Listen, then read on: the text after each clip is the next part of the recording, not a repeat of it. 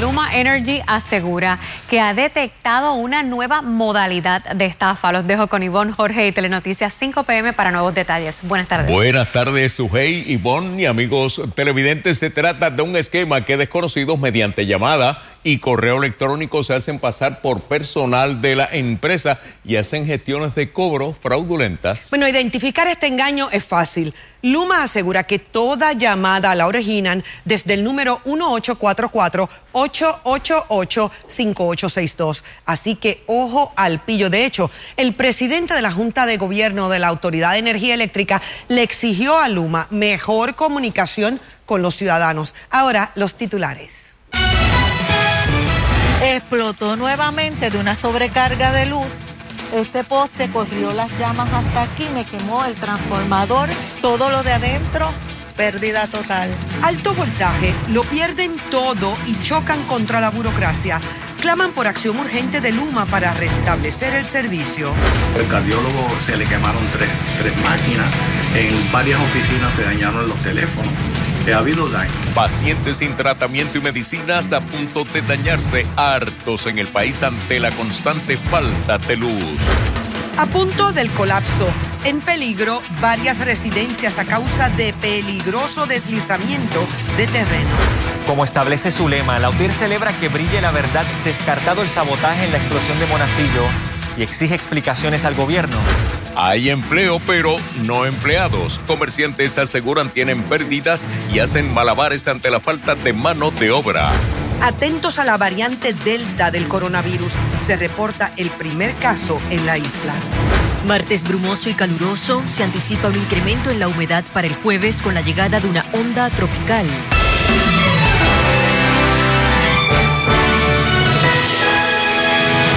Buenas tardes. Dos familias de San Sebastián le agradecen a Dios estar vivos luego que sus hogares se incendiaran anoche tras las explosiones de unos transformadores en el barrio Calabaza de ese municipio. Todo comenzó con una avería en la subestación de energía eléctrica en la carretera 111, lo que desató una reacción en cadena de los transformadores. José Esteves da seguimiento o inicia esta cobertura en equipo ante la falta de energía en múltiples sectores en la isla. Se me está quemando la casa. Vengan pronto. La que escuchan es la voz desesperada de Antonia Rosado al ver cómo su residencia y la de su sobrino ardían tras la explosión ocurrida pasadas las nueve de anoche.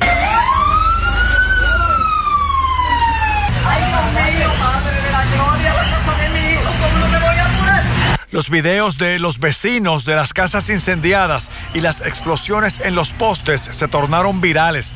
Doña Antonia explicaba hoy tras la explosión, las llamas corrieron por la cablería, explotando la caja de fusibles. Aquello fue tan terrible cuando mi cuñado le explotó también la casa y nos quedamos aquí todos observando todo esto tan impotentes. Impotentes.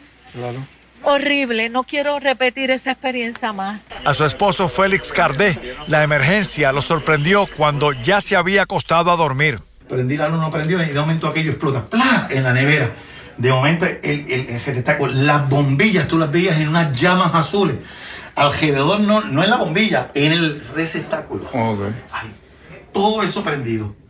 Cardé es un bombero retirado que intentó apagar las llamas previo a la llegada de los camiones bombas, pero no le fue posible. Si yo le echo agua a algo que tiene corriente, viene la corriente a través del agua y mata a la persona que está trabajando. La otra casa incendiada fue la de su sobrino y vecino, que llegaba cuando se iniciaba el incendio. Me traté de meter en la casa, de tumbar los breakers, pero se me hizo imposible porque...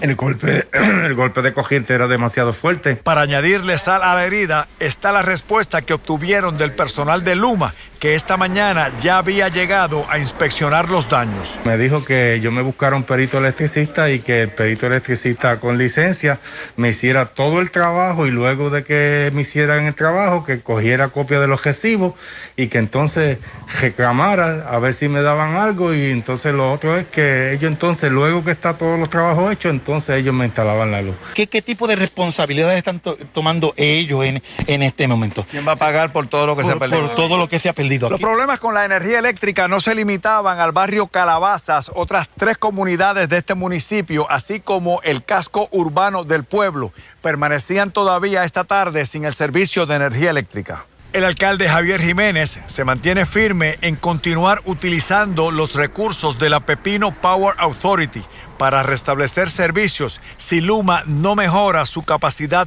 de respuesta a las averías. Yo no quiero, eso no, es una función nuestra, pero ¿cómo yo puedo dejar eh, a personas de edad avanzada dos y tres días sin energía eléctrica? Pues yo eso sería inhumano por parte nuestra. Para Telenoticias, José Esteves. Mientras tanto, seis comunidades de Juana Díaz le están exigiendo a Luma Energy que resuelva el problema de los constantes apagones y fluctuaciones de voltaje en el servicio de energía eléctrica en su zona. Es Silvia Gómez quien nos tiene el reportaje. Nosotros lo que queremos es que tomen esto con seriedad que esto no es un asunto aislado, esto es algo diario, que ocurre constante y queremos que nos tomen con seriedad. Desde que en enero de este año un fuego afectó la subestación del Fuerte Allen en Juana Díaz, seis comunidades en las que viven 20 mil personas sufren con constantes apagones y fluctuaciones de voltaje que les han provocado innumerables inconvenientes, pérdida de enseres, comida y medicamentos y los ha obligado a invertir en generadores y combustible. nosotros tenemos un budget para el combustible, por ejemplo, de los generadores. Si vienen épocas de huracanes para emergencias, estamos viviendo una emergencia diaria porque no solamente es en la época de huracanes que se nos va electricidad, es, es, el diario vivir de nosotros. Ayer mismo, tan reciente como el día de ayer, desde las 10 de la noche hasta hoy a las 9 y 45 de la mañana, estuvimos sin servicio. Una mitad de la organización tenía, la otra mitad no tenía. Los postes, el voltaje, los postes subiendo y bajando, los equipos de las personas, las personas que trabajan. ¿Sabes? Es algo ya intolerable. La portavoz alterna de la mayoría y senadora por el distrito de Guayama, Gretchen Howe, denunció hoy que la Autoridad de Energía Eléctrica arrastró los pies durante meses sin atender el problema, esperando a que llegara Luma. Exigimos al personal de Luma Energy que informe a la Asamblea Legislativa cuál es el plan de trabajo para esta subestación, en qué estatus se encuentra la compra del transformador, cómo los ciudadanos que sufran pérdida o daños de equipo deben solicitar el reembolso de los costos de reparación o compra, dónde los ciudadanos deben acudir para que el consorcio atienda y responda por sus reclamos. Precisamente hoy el alcalde de Aguadilla, Julio Roldán, decretó un estado de emergencia en su municipio por la falta de energía eléctrica en varias comunidades. Para Telenoticias, Silvia Gómez. Amigas y amigos, los apagones y falta de servicios de energía eléctrica arropa cada vez a más sectores. En esta ocasión, un complejo médico ubicado en Santurce ha sufrido eh, desperfectos y pérdida de valiosos equipos para la atención de los pacientes, lo que pudiera afectar sus citas y tratamientos. Charito Fraticelli informa en exclusiva hecho todo lo posible para que el edificio corra. El Santurce Medical Mall es un centro médico de cuatro pisos y 26 oficinas médicas, además de laboratorios, cafetería y otros establecimientos que desde el pasado jueves se encuentra sin servicio de energía eléctrica. La planta ha colapsado en dos ocasiones y el temor es que debido al uso continuo deje de funcionar antes que se restablezca el servicio. Hemos hecho las gestiones pertinentes con, con electrical service, etcétera, para la planta y saber y, tener el conocimiento de que nosotros no tenemos ningún problema dentro del edificio y está aquí certificado. El problema es de la primaria de, de Luma. Con Luma incluso se han reunido. ¿Qué les han dicho? Este, que van a enviar una brigada la cual no ha llegado. No ha llegado, pues estamos aquí 24 horas, tenemos servicio de seguridad 24 horas al frente del edificio para contactarnos y nada. En las oficinas médicas los daños son cuantiosos, lo que pudiera afectar severamente la atención a los pacientes. Tuve daño de dos unidades de fototerapia que yo administro a cerca de 500 pacientes de terapias mensual que he tenido que parar porque me quemó el, el board de, de, las máquinas, a las dos máquinas a la misma vez. ¿Cuánto cuestan esas máquinas? 20 mil dólares cada una. Más dejar sin servicio, sin a, servicio. A, los, pacientes, porque ahora yo no sé qué tiempo me pueda tomar reparar estas unidades y, y quizás las tenga que comprar nuevas. La preservación de los medicamentos biológicos son también motivo de preocupación. Yo tengo sobre 3.000 pacientes usando medicamentos biológicos y cada inyección de esa vale miles de dólares. Y esas las farmacias las envían aquí para ellos suministrárselas a los pacientes. O sea que si aquí se va la luz, yo tengo que vaciar esa nevera y llevarme eso para mi casa. A un sitio seguro. Seguro, donde yo pueda mantener la temperatura adecuada. El pedido a Luma que se hagan las reparaciones pertinentes a la mayor brevedad. Y que tengan conciencia de que esto, esto no es cualquier cosa, es un centro médico, aquí se da servicio y la, y la cita con los especialistas no es tan fácil. Muchos de nosotros estamos trabajando con una carga de atraso de cuatro a seis meses y si yo tengo que interrumpir mis, mis, mis citas médicas, cada día, cada paciente que yo no puedo atender un día pierde su cita por un montón de meses. Para Telenoticias, Charito Fraticelli. Bueno, y descartado el sabotaje y la mano criminal en la explosión de la subestación de Monacillo, la UTIER se siente reivindicada y exige rendición de cuentas al gobierno y a Luma Energy. Jeremy Ortiz está con el presidente de la Unión, Ángel Figueroa Jaramillo, y los detalles. Adelante. Buenas tardes, en efecto, de inmediato con nosotros el presidente de la UTIER, Ángel Figueroa Jaramillo. Gracias por estar con nosotros. Descartado el sabotaje y la mano criminal por parte del Departamento de Seguridad Pública, al menos preliminarmente en esta investigación, algo que ustedes descartaron desde un principio. Sí, como siempre hemos hablado de frente a nuestro país con la verdad. Ahí no había ningún acto de sabotaje. Ahí lo que, los visuales que habíamos visto ese mismo día demostraba que los sistemas de protección no activaron correctamente y por eso ocurre el arco y por eso se prende incend eh, eh, se incendia el transformador que tiene aceite. Y de, y de entrada, yo creo que el gobierno de Puerto Rico creó una histeria innecesaria hacer acusaciones especulativas. El señor gobernador y la, y la comisionada residente Jennifer González, yo creo que se apresuraron para hacer unos señalamientos y, en ese sentido yo creo que ellos ameritan que le pidan, le den una explicación al pueblo de Puerto Rico por qué llegaron a esas conclusiones. Eh, se habla de posibles fallas técnicas. Eh, obviamente Luma es quien está a cargo de la subestación Monacillo, descrito como el cerebro del sistema energético de Puerto Rico. O sea, lo más importante, pudiéramos decir, o de lo más importante, el gobernador dijo que los responsables en ese tuit, en esas declaraciones escritas ese día o esa noche, tenían que responder por lo que había sucedido. ¿Quiénes tienen que responder ahora? Yo creo que la Luma tiene que responder al país cómo es a cinco días de este evento, no le han podido explicar al pueblo de Puerto Rico claramente cuáles fueron las causales precisas y sea el secretario del Departamento de Seguridad Pública el que salga a, señalar que no hay ningún acto de sabotaje, como hemos dicho desde el día, desde el día uno yo creo que Luma está jugando el terrorismo psicológico del país ante toda la incompetencia que tienen los, todos los sectores sin servicio. Hoy hay sobre 13 mil personas sin servicio, sin caer una gota de agua. Y no es tanto los que, sectores que, están, que, están sin servicio, es la respuesta para recuperar el servicio donde Luma obviamente no ha sido responsivo. Gracias por estar con nosotros. Gracias a ustedes. Bueno, ahí lo escucharon ustedes, la información que tenemos para Telenoticias, Jeremy Ortiz. Gracias, Jeremy. Y ante estas expresiones, ¿qué tiene que decir el gobernador Pierluisi? En directo, Mariori Ramírez con detalles. Mariori, ¿alguna explicación al pueblo?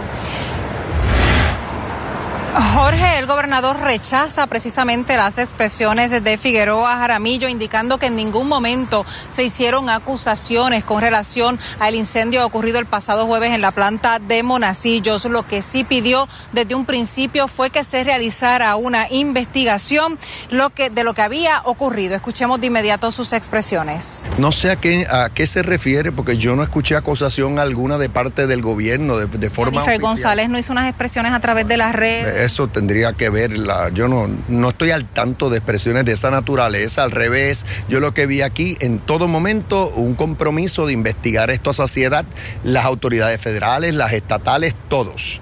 Eh, y así debe ser, por cierto porque sí, lo voy a repetir, aquí vamos a estar bien vigilantes para que no se interrumpan los servicios esenciales, incluyendo el servicio eléctrico. Y eso va a ser así de, de ahora en adelante, siempre.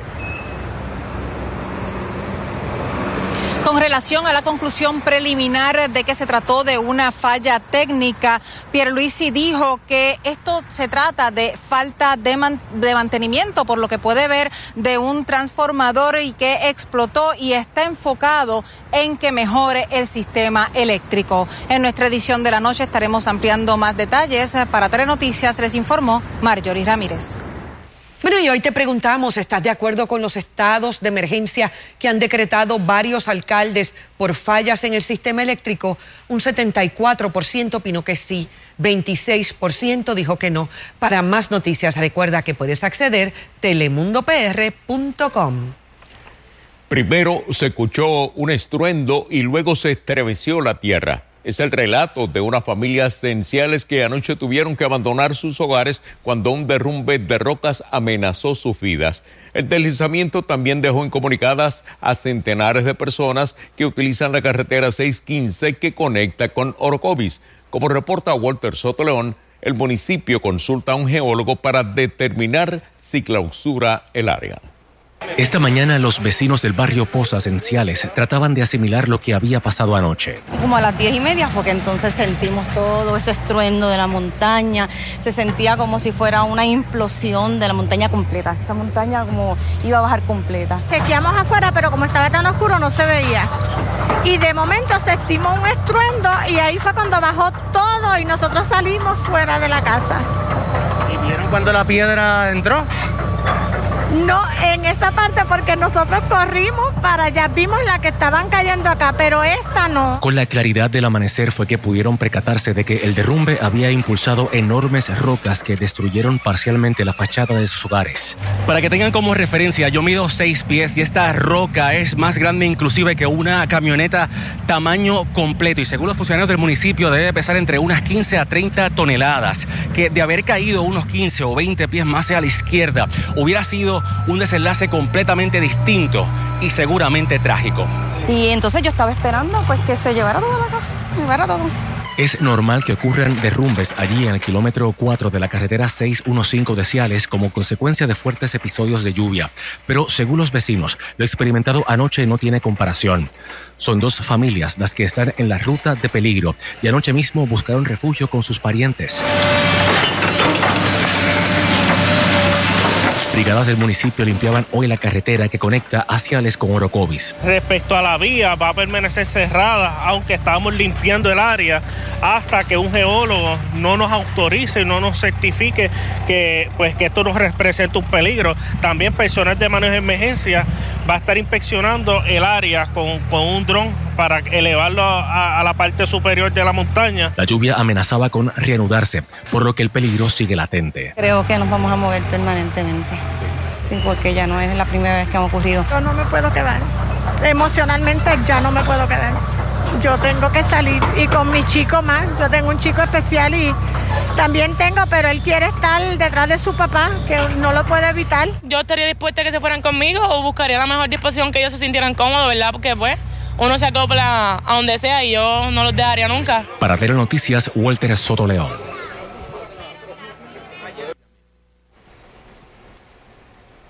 Una nueva cepa del COVID-19 ha llegado a Puerto Rico, confirmó a Telenoticias el Departamento de Salud. Jorge, se trata de la variante Delta, detectada en una paciente pediátrica.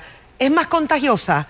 ¿Burla las vacunas? Glorinel Soto habló con un experto que responde estas y otras interrogantes. Glorinel.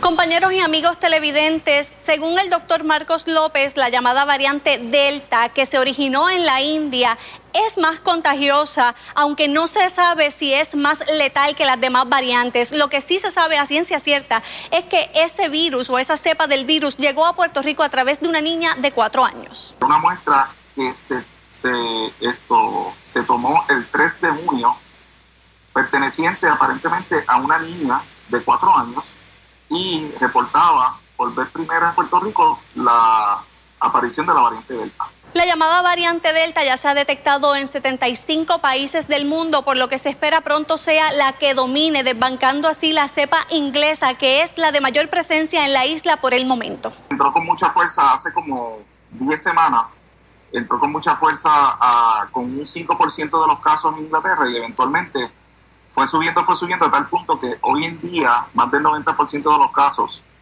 que tienen en Inglaterra son producidos por esta variante Delta pueden ayudar a minimizar el impacto de esta cepa en las personas que se contagien. El llamado sigue siendo entonces a la vacunación. Sobre la menor de cuatro años se desconoce su estado actual de salud, pero el Departamento de Salud ya comenzó con el rastreo de contactos para saber si hay más casos de la cepa Delta en Puerto Rico. Eso es todo por mi parte. Ahora continuamos con los compañeros en el estudio. Gracias, Glorinel. Bueno, la gente del CIC de Fajardo que ocupó las armas de Jensen Medina declaró hoy en la continuación del juicio que se sigue contra él por delitos de asesinato y violaciones a la ley de armas. La defensa objetó que las armas fueran admitidas como evidencia y Betsosa explica por qué y resume lo acontecido hoy en sala.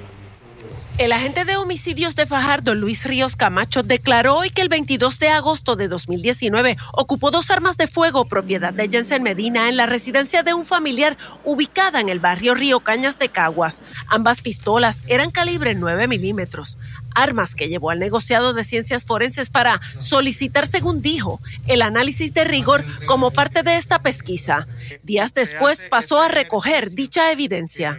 Me dirijo hasta el negociado de ciencias forenses para eh, recibir la evidencia que yo había entregado y otra evidencia. Se refiere a un casquillo de bala y un proyectil no disparado, otras piezas de evidencia que le fueron entregadas en medicina forense.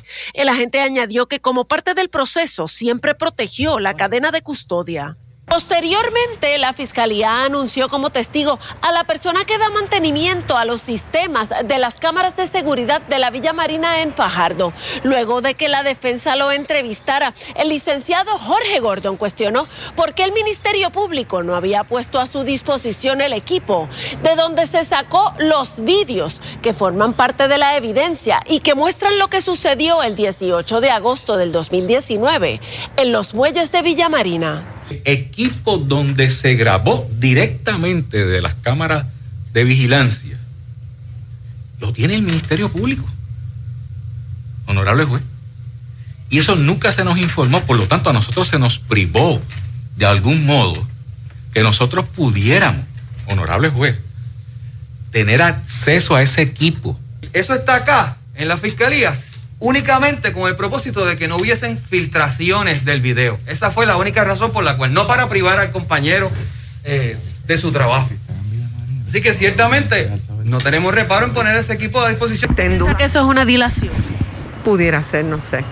El testigo que la fiscalía puso a disposición de la defensa responde al nombre de Leimi Rivera Cintrón. El juicio continuará mañana. Para Telenoticias, Ivette Sosa. Ahora yo suplico Pistas actualizado las condiciones del tiempo. A esta hora continúa la bruma y el calor. Noten la red de cámaras, la Costa Cam, la Plaza Cam, la West Cam, un poco más nublado, pero vean cómo se siente todavía entre 95, 96 y hasta 100 grados al oeste de Puerto Rico. Mucha humedad combinándose con el calor o la temperatura provocando los índices tan elevados que van a continuar durante los próximos días. A esta hora poca lluvia aún en desarrollo sobre el oeste, noroeste de Puerto Rico. Uno que otro chubasco queda entre Lares, Utuado, pero actividad muy limitada. Y es que recuerden Recuerden que ese aire seco y polvo del Sahara inhibe el desarrollo de esas lluvias de la tarde. Modelo de precipitación lo que sugiere es que la noche madrugada va a estar tranquila, bajo un cielo parcialmente nublado, mayormente despejado, algún chubasco mañana temprano entrando con el viento por el este y nuevamente uno que otro aguacero un poco más fuerte en la tarde por esos efectos locales sobre la montaña y hacia el oeste de Puerto Rico. Poca cobertura aún de lluvias durante el día de mañana. Esas lluvias deben incrementar justamente jueves al viernes con la llegada de una onda tropical. Mientras tanto, continúa la bruma, así que mucha precaución si usted es persona sensitiva, tome sus medicamentos preventivos y vean que esta es la onda tropical que estaría llegando jueves, viernes, incrementando ese riesgo de precipitación. Por lo menos será un día un poco más variable y las lluvias de la tarde pueden ser algo más fuertes. Todavía estamos todavía vigilantes a esta onda tropical, la Inves 94L, con baja posibilidad ciclónica de un 10%. Es la onda tropical que estaría en el vecindario para el Día de los Padres, también provocando condiciones más lluviosas, más inestables, pero está interactuando con todo ese polvo del Sahara, ese aire seco, por ende es bien limitado el potencial de ese desarrollo. Estaremos atentos, pero con mucha tranquilidad, porque lo que los modelos están indicando es que llega como una onda tropical. Aquí noten la onda tropical de jueves al viernes incrementa la humedad y aquí vemos entonces la Inves 94L como lo que realmente estaría trayendo es condiciones más húmedas justamente para celebrar a los papás. Así que sí mantenga en sus planes el fin de semana que el sábado será el día más seco, luego más lluvioso el día de padres que será el día domingo. Le echamos un vistazo a ese pronóstico marítimo en la próxima intervención. Hay una vaina que se llama el guilty. ¿Sabes lo que es el guilty? Pues una vaina que si Puerto Rico puede prosperar, pero el estatus, otra vez, Tatito lo está buscando, veremos a ver si funciona, hablamos de eso. Se buscan empleados Comerciantes hacen ajustes y registran pérdidas ante la falta de mano de obra. Lord Accountants, servicio de contabilidad para pequeñas y medianas empresas, planillas del IBU, nóminas entregadas en tu negocio, planillas trimestrales, propuestas para préstamos comerciales, cómputo de obligaciones del gobierno semanal, evitando multas y penalidades, estados financieros, ciclo completo de contabilidad. Le hacemos su corporación, incluyendo los bylaws, honorarios semanales de acuerdo a su presupuesto, servicios a toda la isla. Lord Accountants, 653-9666, 653-9666. El doctor Irán Soler, cirujano de manos con oficina número 709, localizada en la Torre Médica del Auxilio Mutuo. Doctor Irán Soler, especialista en problemas como adormecimientos, trauma, síndrome del túnel carpal, dedos de gatillo y otras condiciones médicas en sus manos. Doctor Irán Soler, cirujano de manos. Para citas, llame al 296-0540 o 296-0542. Aceptamos la mayoría de los planes médicos.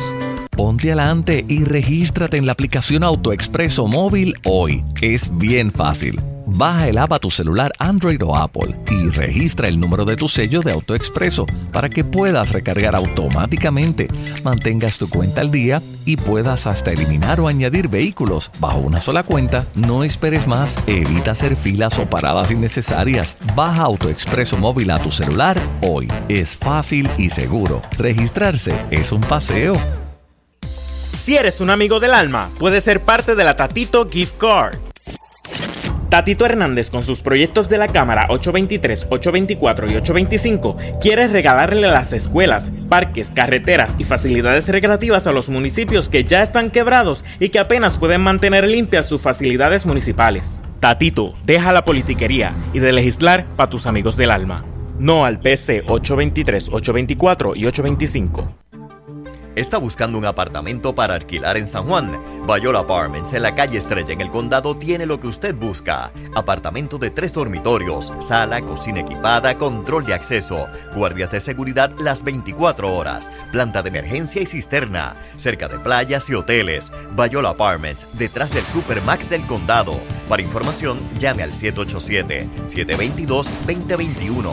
722-2021. Por más de un siglo Juntos hemos encontrado en la YMCA de San Juan un lugar seguro donde desarrollar nuestro potencial. Aquí encuentras una variedad de programas deportivos, educativos y de bienestar, como gimnasio, yoga, natación, baloncesto y centro preescolar. En la YMCA te fortaleces física y mentalmente y floreces. Redescubre hoy todo lo que la Y tiene para ti. Visita ymcasanjuan.org. El Professional Hospital en Guaynabo les informa que el diagnóstico y tratamiento temprano son esenciales para el cuidado de tu salud. Te brindamos nuestra sala de emergencia 24 horas los 7 días de la semana. Medicina interna, dermatología, endocrinología y gastroenterología pediátrica, además de cirugía general, junto a nuestras clínicas de circulación que están trabajando en horario regular. Para más información, comuníquese al 787-740-8787 o búsquenos en Facebook bajo Professional Hospital Guaynabo. ¿Necesitas una biopsia de senos o cirugía oncoplástica? En el SBC Clínicas de Senos, dirigido por la cirujana doctora Zenaida Méndez y su grupo de cirujanos, estamos listos para atenderles lo antes posible, tomando las medidas para su seguridad por el COVID-19 y la de nuestro personal. Para citas, llamar al 787-740-2120, 787-740-2120 o escribir en Facebook bajo SBC Clínicas de Senos. Ayúdanos a ayudarte. Buscan empleados, aseguran no tienen cómo satisfacer la demanda de los clientes ante la escasez de mano de obra. Y buscan una alternativa que de verdad puede ser la diferencia, pero ah, el estatus está en el medio. Vamos de eso. Y las condiciones del tiempo continuarán brumosas durante los próximos días en lo que llega la humedad de una onda tropical. El informe completo del tiempo más adelante haciendo de tripas corazones. Así dicen estar sobreviviendo los dueños de muchos restaurantes en Puerto Rico. Eh, dicen que no ven la hora en que termine la asignación de fondos del PUA. Bueno, sus restaurantes están llenos de clientes, pero no cuentan con los empleados para poder atenderlos. María del Carmen González realizó un recorrido por varios restaurantes en Atorrey y nos tiene la siguiente historia que solo verás aquí en Telenoticias. No les faltan clientes, al contrario, la demanda es alta, sobre todo ahora que se acepta el 75% de capacidad en los comedores de sus negocios.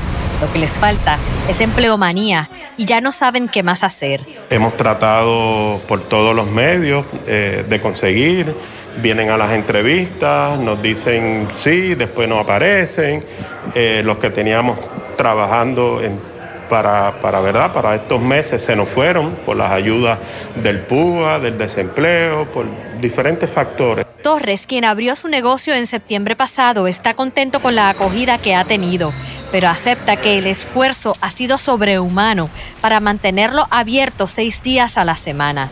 Trabajando yo, mi hijo está haciendo doble turno los seis días a la semana, mi esposa está cerrando la, eh, la oficina a las cuatro de la tarde y sale para venir a trabajar de mesera. Yo estoy lo mismo friego, que ayudo en la cocina, que de mesero, estoy en todas las facetas del negocio. Por eso es que estamos operando y por eso es que estamos abiertos. Sumamente difícil conseguir empleados. La situación en el restaurante Burger Town es similar. Llegan los resumés, pero cuando llaman a los empleados no se presentan a la entrevista. El dueño del negocio ha tenido que cerrar los lunes para que sus empleados fieles puedan descansar tener tan poco empleomanía, pues ya el domingo, pues esto, por lo general los restaurantes temáticos familiares, pues se tienden a llenar mucho. Por ende, pues yo tengo empleado trabajando 10, 12 horas para venir un lunes a abrir a las 10 de la mañana, para volver otra vez a la jornada laboral es un poquito complicado. Y pues gracias a los dueños, ¿verdad? Decidieron pues cerrar los lunes pues, para darle descanso a nuestro quejero. El dueño de los restaurantes El Platanal ha tenido que incentivar a sus empleados para poder permanecer operando. hemos tenido que aumentarle el salario, buscarle la vuelta, adaptarnos a ellos, a los horarios. Eh, un ejemplo, porque ya ahora mismo, tú sabes, como, como todo el mundo anda buscando empleados, pues los empleados a veces también se ponen medio, tú sabes, porque donde quiera lo están, lo están esperando. Pero sí, también le agradezco mucho a muchos empleados de nosotros que están con nosotros desde que empezamos el negocio y nos han dado el apoyo. Para Telenoticias, María del Carmen González. Bueno, por si acaso, el peor caso es un caso de un restaurante cuyo nombre no voy a decir, pero bueno, él me permitió decirlo. Eh, para poder conseguir empleados, porque no conseguía empleados por el PUB y todo lo demás, tuvo que eh, en Culebra cerraron todos los restaurantes, queda uno abierto y el único que queda abierto tuvo que llevarse gente de la Isla Grande para, para Culera, porque en Culera no conseguía empleados. Y tiene que pagarle la estadía este, del hotel, ¿verdad? Y, las comidas y eso. Este, nada, nosotros en Jason Rayos hicimos un trabajo de eso y precisamente encontramos un montón de casos así, restaurantes cerrando fines de semana, negocio que no, pues mira, abrimos de lunes a jueves porque fin de semana no damos abasto, no tenemos empleados suficientes, literal. Bueno, dicho eso, hay una oportunidad para Puerto Rico muy brutal en esto del guilty. El guilty es un impuesto que una empresa de Estados Unidos se ubique en cualquier lugar del mundo. Biden está planteando subirlo a 21%. Ahora mismo pagamos 10.5. Está planteando la posibilidad de darle a Puerto Rico un trato especial ahí para que si tú te ubicas en Puerto Rico, en vez de ubicarte en un lugar fuera de los Estados Unidos, pagues una tasa especial de 10.5 en vez de 21%. Hay un pequeño problema. Eso se puede hacer en el ELA como no se puede hacer la estadidad, pues va a haber mucha gente que va a cañonear eso. Pero es una oportunidad muy brutal de que muchas empresas y negocios, industrias regresaran a Puerto Rico, como lo que se estaba prometiendo desde hace tiempo, que supuestamente iban a regresar empresas, industrias y demás a Puerto Rico.